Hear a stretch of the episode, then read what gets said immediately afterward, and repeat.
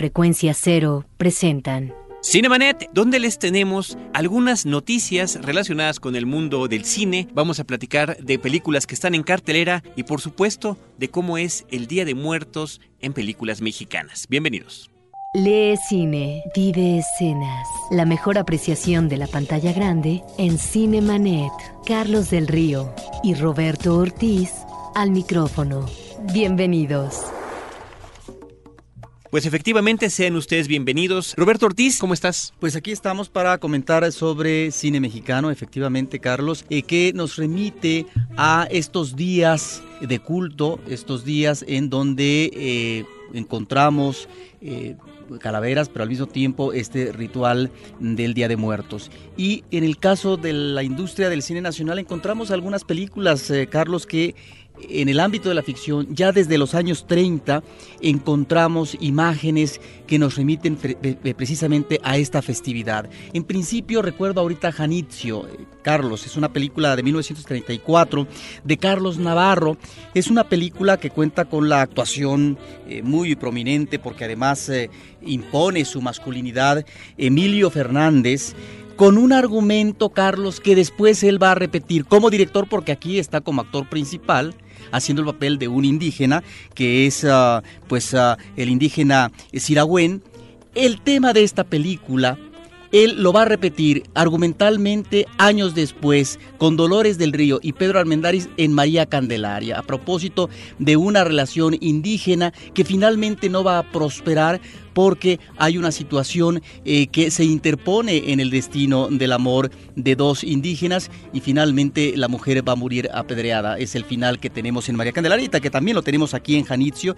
Y ya desde los años 20, el argumentista de esta película, que es Luis Márquez, él comenzó a recorrer la isla de Janitzio en 1923 y le llamó mucho la atención la celebración de la Noche de Muertos en la isla que realmente es impresionante con todas uh, estas luces de las velas eh, en el Camposanto y demás. De tal forma que él eh, se aboca a hacer un argumento, pero al mismo tiempo retoma eh, un elemento, no sé si de leyenda o en términos de manejo de costumbres, a propósito de que una mujer oriunda, una mujer indígena, no debía de comprometerse o ligarse con un blanco porque esto podría implicar no solamente el desprendimiento con su medio social, sino al mismo tiempo la sentencia por parte de la comunidad, como vemos al final de manera lamentable, trágica en el caso de Janicio y al mismo tiempo en la película de María Candelaria. Ahí encontramos pues imágenes de un director que eh, ya había hecho cine en Estados Unidos en los años 20 en Hollywood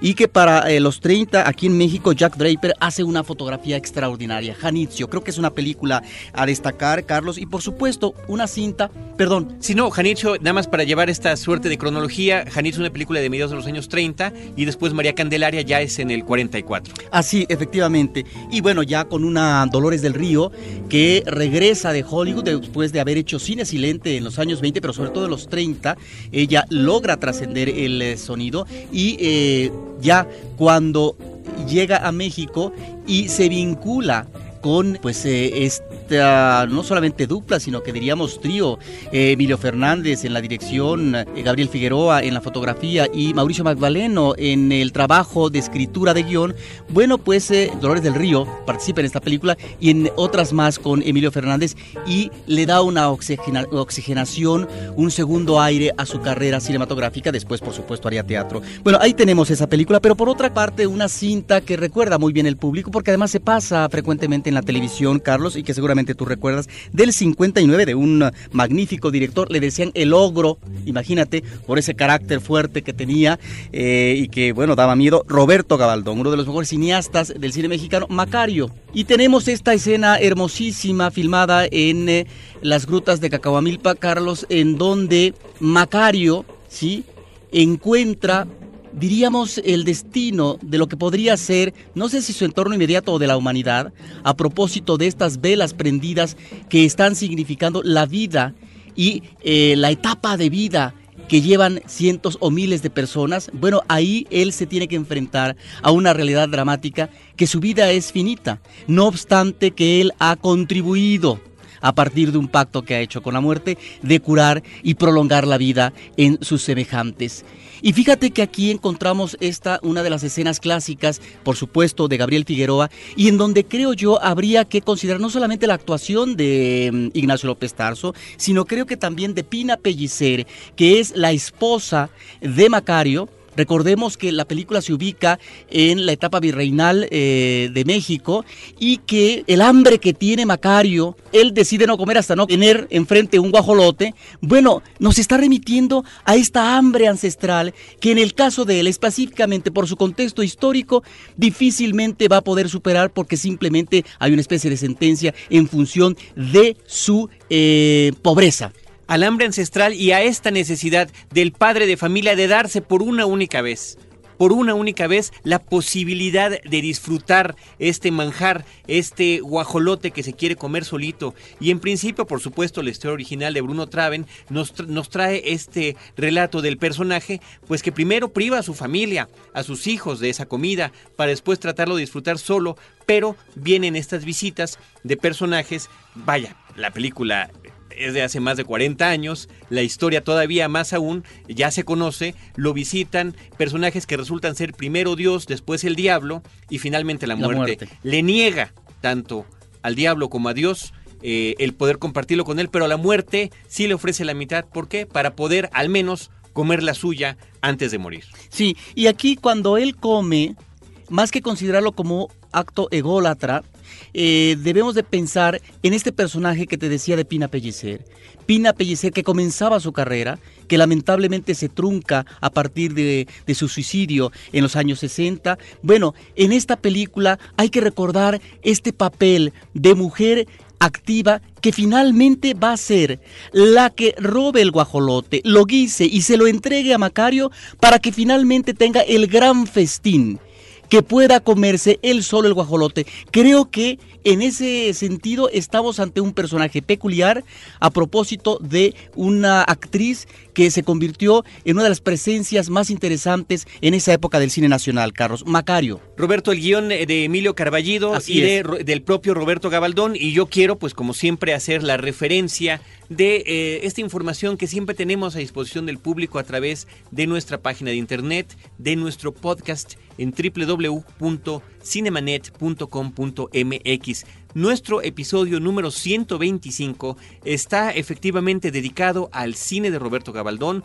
una plática muy interesante que tuvimos con un estudioso del tema, Fernando Mino, que nos platica sobre toda la trayectoria de este cineasta mexicano. Creo que vale la pena poder hacer y continuar haciendo interactiva esta experiencia que ofrece Cinemanet a través de radio, por supuesto, en Horizonte, pero también poder rascarlo un poquito más a través de estos episodios especiales que de alguna manera, Roberto, no pierden vigencia y que están ahí para consulta de todo nuestro público cinéfilo. Bueno, a propósito de lo que estás mencionando, Carlos, este podcast lo hicimos hace algunos meses y debo decirte que ya próximamente el autor presentará su libro que ya está editado y que nos remite efectivamente al cine urbano de Roberto Gabaldón, porque el autor está también considerando, Fernando, otra investigación del mismo director sobre películas del ámbito rural.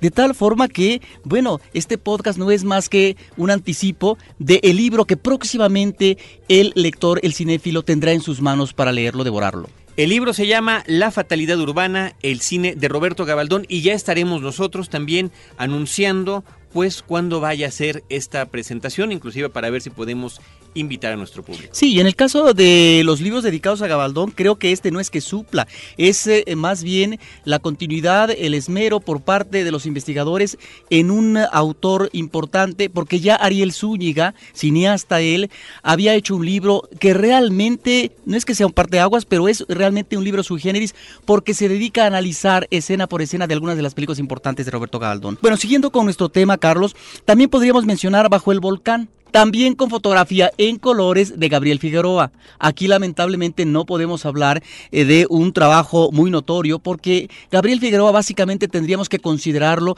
como un fotógrafo eh, de blanco y negro. Realmente en el caso de sus um, eh, producciones en color no son muy meritorias. Sin embargo, creo que la parte inicial de los créditos es muy atractiva, Carlos, porque nos presenta una serie de calaveritas, ¿no? Hay un juego, de alguna manera también nos está recordando aquellas calaveras de Día de Muertos que maneja Einstein en Que Viva México, que ya también tenemos ahí este ingrediente de la festividad mexicana y de la identificación del pueblo mexicano con la muerte. Bajo el volcán, una película un tanto desafortunada, Carlos, pero que también recordemos que en el recorrido que hace por las calles el, cónsul, eh, el personaje principal... El, interpretado por Albert Finney. Por Albert Finney, fíjate que encontramos este mercadeo de la gente a propósito de las flores de cempasúchil y de sus preparativos para poder establecer este ritual en la noche. En una película dirigida por John Huston del el año de 1985, en la, basada en la novela de Malcolm Lowry. Así es. Y finalmente mencionaremos, Carlos, no estamos agotando el tema, una película de animación que se eh, llamó Calacán,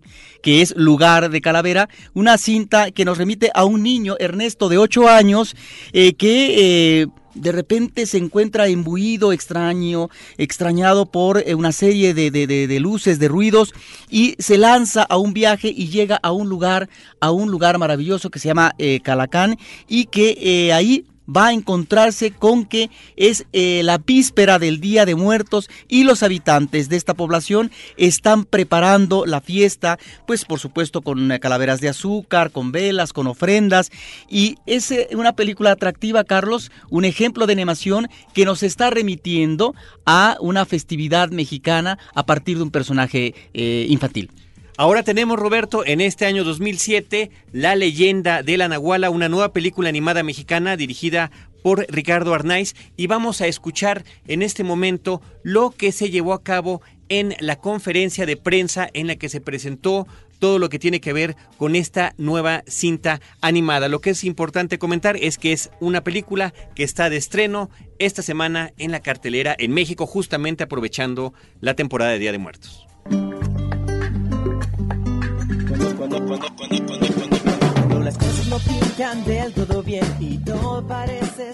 Bienvenidos a todos a la leyenda de la Nahuala, esta gran premier tan esperada.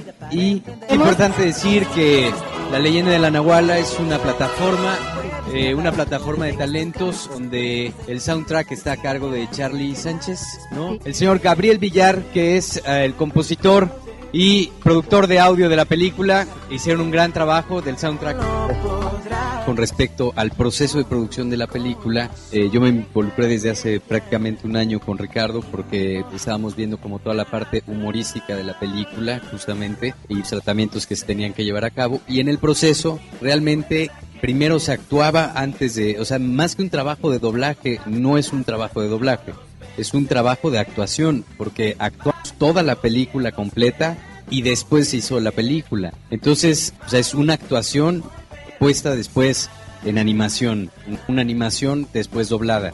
Y al final del día, lo más importante y lo más interesante de este elenco que se logró conjuntar es lo que nos divertimos haciendo. Realmente fue muy divertido el proceso, muy pesado y e independientemente de lo divertido del proceso es que todos le entramos con cariño, ninguno lo vimos como un negocio y eso es algo que creo que es muy importante de puntualizar. Este realmente fue como un impulso de decir vamos a hacer por México y por las animaciones mexicanas y todo por México. O sea, realmente no fue una situación de vengan porque les vamos a pagar los millones de dólares, ¿no? Realmente fue un ejercicio de amor esta película, un proceso súper divertido y gracias Ricardo, a nombre de todo el elenco también, por habernos dado la oportunidad de actuar en tu película más que los actores identificarnos con los personajes, como que los personajes se identificaron con los actores. Porque si oyes la voz de Leo y si te fijas en Leo, hasta los dibujos están hechos en función a, cada una de las caras de los personajes. Si ustedes ven, por ejemplo, el personaje de Don Andrés, ¿no?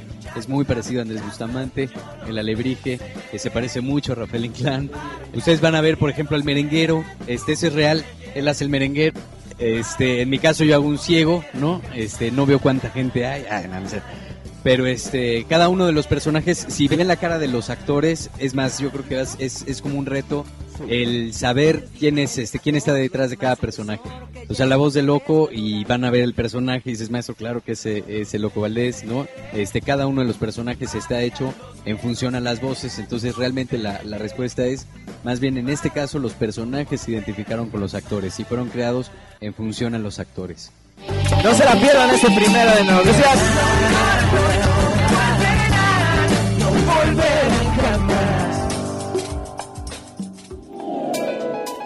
Cinemanet regresa en un instante. Si eres de los que disfruta el vino pero no quieres preocuparte por sus complejidades, no te pierdas a Juan Sotres en Vino para Principiantes, el nuevo podcast de Frecuencia Cero, todos los viernes a partir del 15 de junio. www.vinoparaprincipiantes.com Porque todo lo demás es solo comentario. Ahora, diseñar y hospedar su página web será cosa de niños. En tan solo cinco pasos, hágalo usted mismo sin ser un experto en Internet. Ingrese a suempresa.com y active ahora mismo su plan. Suempresa.com, líder de web hosting en México. En la historia. Acompaña a Roberto Jiménez a recorrer México en la historia. Porque La Máquina del Tiempo es un podcast de frecuencia cero. www.frecuenciacero.com.mx. Del flashback. Estamos de regreso. Estrenos de la semana en Cinemanet. Pues justamente Roberto, yo creo que ese es un estreno a comentar esta película La leyenda de la Nahuala. Ya escucharon ustedes lo que tuvo que ver, lo que sucedió, lo que aconteció en esta conferencia de prensa, donde estuvo, por supuesto, antes que cualquier otra cosa, el director de la película y lo que nos comentó. Roberto también está de estreno esta semana. Digo, siempre tenemos esta combinación extraña en, en estas fechas entre el Halloween gringo globalizado y por supuesto el Día de Muertos. Nosotros iniciamos con el Día de Muertos, pero pues habrá que mencionar que ahora está el estreno de la película Halloween del director Rob Zombie con Malcolm McDowell y Brad Dourif.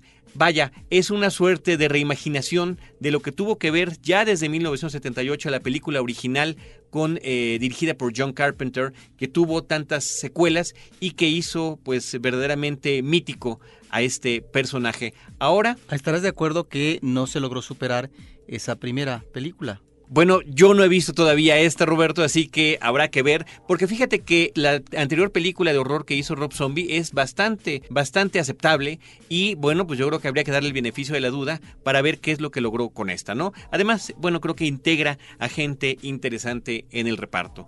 Roberto Ortiz, de las películas que continúan en cartelera y que habíamos quedado de comentar, está, eh, entre otras, La cambiadora de páginas. Fíjate que es poco lo que tenemos que comentar en, realidad porque argumentalmente no podemos decir nada porque estaríamos anticipando algo que es fundamental y que se maneja en términos de suspenso el público se va a dar cuenta en la primera de cambios, en la primera parte, hacia dónde se dirige la historia, eh, qué es eh, lo que persigue el personaje principal, cuál es su objetivo a tratar de lograr en lo inmediato. Sin embargo, creo que es una película donde existe un, tour de force, es un, diríamos, un duelo actoral espléndido entre dos actrices, eh, una Catherine Frott y por otra parte Deborah François, que está espléndida. Y una película de Denis Dercourt, Carlos, La cambiadora de páginas, no nos remite al mundo de la música. Y en ese sentido, eh, quien dirige esta película ha estado muy de cerca, no solamente en términos académicos, sino al mismo tiempo en la interpretación, de tal manera que este rejuego que se hace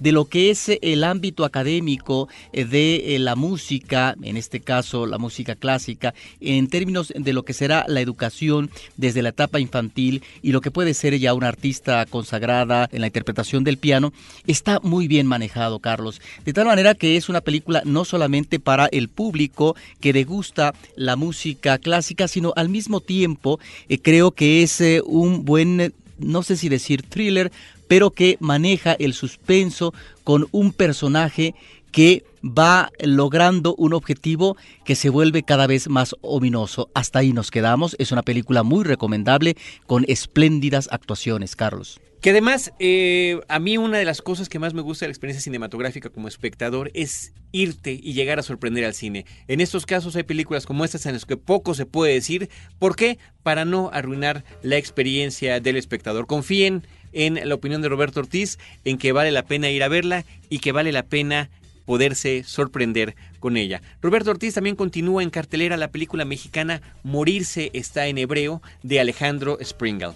Una película que sale a la exhibición nacional, bueno, en principio la zona metropolitana, más de 40 copias, y es un tema poco eh, considerado por el cine mexicano, lo que sería la comunidad judía en México, su comportamiento, sus costumbres, la adaptación a propósito de ciertos elementos eh, costumbristas, diría yo, del pueblo mexicano, que creo que aquí esta película lo adereza en términos jocosos a propósito de lo que son costumbres eh, musicales, como podría ser la presencia de un mariachi, o también ancestrales desde el punto de vista de la religión en México, con respecto a los altares, las y al mismo tiempo el manejo eh, del incienso para tratar de limpiar los malos espíritus en eh, un ámbito donde se está velando eh, a, a, un muerto. Una película donde los protagonistas son la propia familia, no hay uno en particular al que vayamos siguiendo, si bien podría ser el muertito, que aparece pues como un verdadero desconocido cuando inicia la película y lo vamos conociendo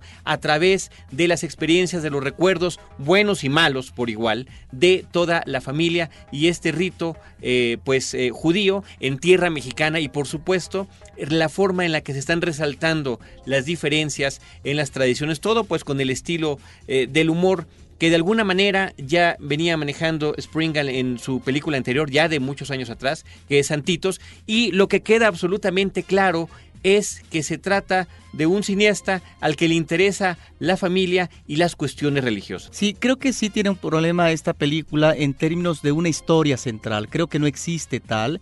Existen personajes, existen situaciones. Diríamos que a veces eh, nos estamos aproximando a viñetas, pero no hay un nudo dramático central. Eh, el cual de alguna manera eh, podría el público tratar de desenredar para llegar al meollo del asunto. Y yo creo que esa fue la intención del guion por parte del director al mostrarnos estos siete días ¿no? Eh, de la Shiva ¿no? para observar no diría que con lupa, pero sí de manera muy cercana, no solamente a los personajes familiares, sino al mismo tiempo a aquellos eh, que corresponden a los amigos y que están presentes en este duelo de una semana completa. Que yo diría que el meollo del asunto es justamente eso, ¿no? El trayecto de estos siete días del Shiva o Shiva, como nos informan a los que no sabemos de estas costumbres aquí en México. Muy bien, Roberto Ortiz, eso es Morirse este enebro de Alejandro Springal que continúa en la cartelera. Ahora queremos hacerles eh, la presentación del podcast de la semana, una entrevista, la verdad, muy agradable para nosotros. Nos eh, pareció formidable haber tenido la oportunidad de platicar acerca de la película Hasta el viento tiene miedo, no solamente con el director de la película, con uno de los guionistas y también con una de las actrices principales. Gustavo Moeno, director de Hasta el viento tiene miedo, también guionista, el guionista Mario Sekeli y Dani Perea, que es una de las protagonistas de la película, hablaron en Cinemanet y esto fue lo que nos contaron. Toma mi mano, ya todo estará bien, no debes llorar. Sé que pero yo estaré aquí, no te sientas sola. Sé que tú en mi lugar lo harías también sin pensarlo. Sé que vale caer. Bueno, pues hasta el viento tiene miedo. Eh, trata sobre un grupo de, chicas que están encerradas o bueno, están internadas en este lugar de, que una, clínica, una clínica de recuperación porque tienen problemas de anorexia, de bulimia, de drogadicción, etcétera. Y llega el personaje de Marta Gareda que es Claudia, que intentó suicidarse y por eso entra a la clínica y se encuentra con el personaje de Josefina que empieza como a decirle que ahí hubo algo todas empiezan como a notar también que, que están pasando cosas extrañas y pues empiezan a dar una serie de cosas que no sé. Nadie puede hacer nada contra Andrea. Doctora, ¿quién es Andrea? Bueno, yo lo que veo en eh, el momento de tomar el guion de Tawada, yo no había vuelto a ver la película desde, desde que era niño y bueno, me reencuentro entonces con este mundo de Tawada a través de- del guion. Además, este, pues las hojas eran las hojas originales que había tecleado Tawada, ¿no? Entonces tenían ahí una vibra media, media extraña. Y pues yo me enamoré otra vez de la historia, o sea, le vi muchísimas posibilidades de pues de reinventarla y de meterle cosas mías muy personales y pues dije pues va, o sea, sí me dio obviamente muchísimo miedo, ¿no? Era meterse con pues con un clásico y con una película muy muy querida, fanáticamente querida por mucha gente, pero pues ahora sí que decidí este tomar ahí el toro por los cuernos y, y aventarme a hacer lo que yo consideré que sería mi versión de, esta película de Tawada.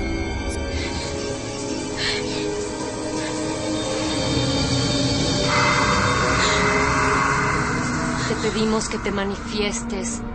Andrea.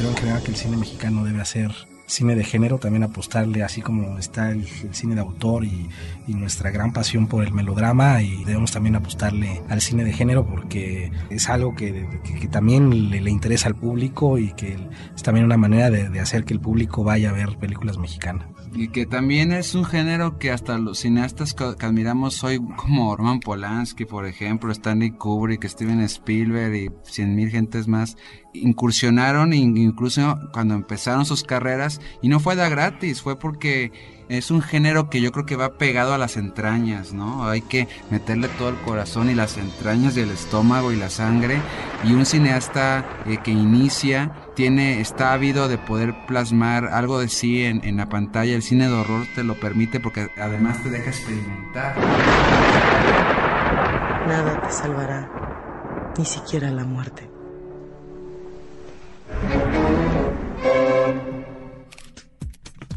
Pues ahí lo tienen, un fragmento, Roberto, un fragmento tan solo de una entrevista extensa, son como 50 minutos en los que estuvimos platicando con estas personalidades, vaya, del equipo de producción de la Además, película. la atractiva actriz, que por otra parte, Carlos, me parece que es el personaje de la película.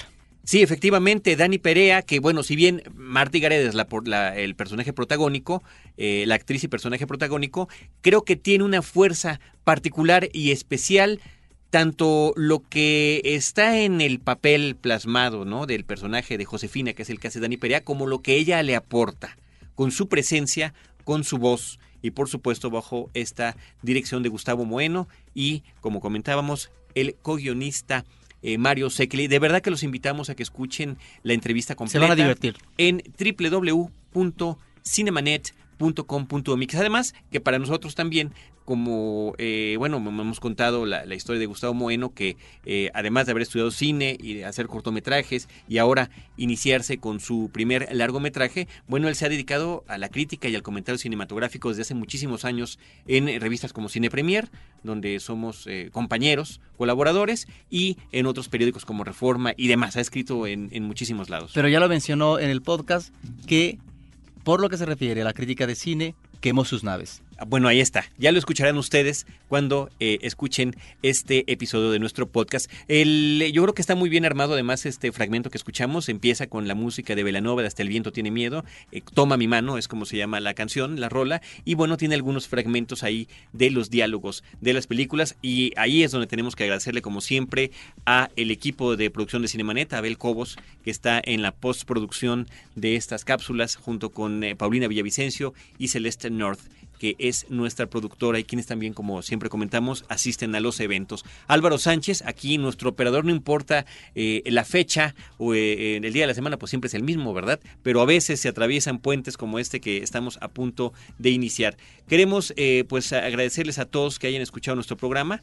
Les pedimos que se queden escuchando Horizonte aquí en el IMER y Roberto Ortiz, para despedirnos, pues hemos elegido música de una película mexicana, es música de la película Perfume de Violetas que interpreta Lost Acapulco y que de una manera u otra tiene que ver con estos días, porque la rola se llama Vampiro. Con esto nos despedimos y los esperamos en podcast o también en el Imer todos los jueves antes de El Cónsul y su valija diplomática y después de Libre Albedrío.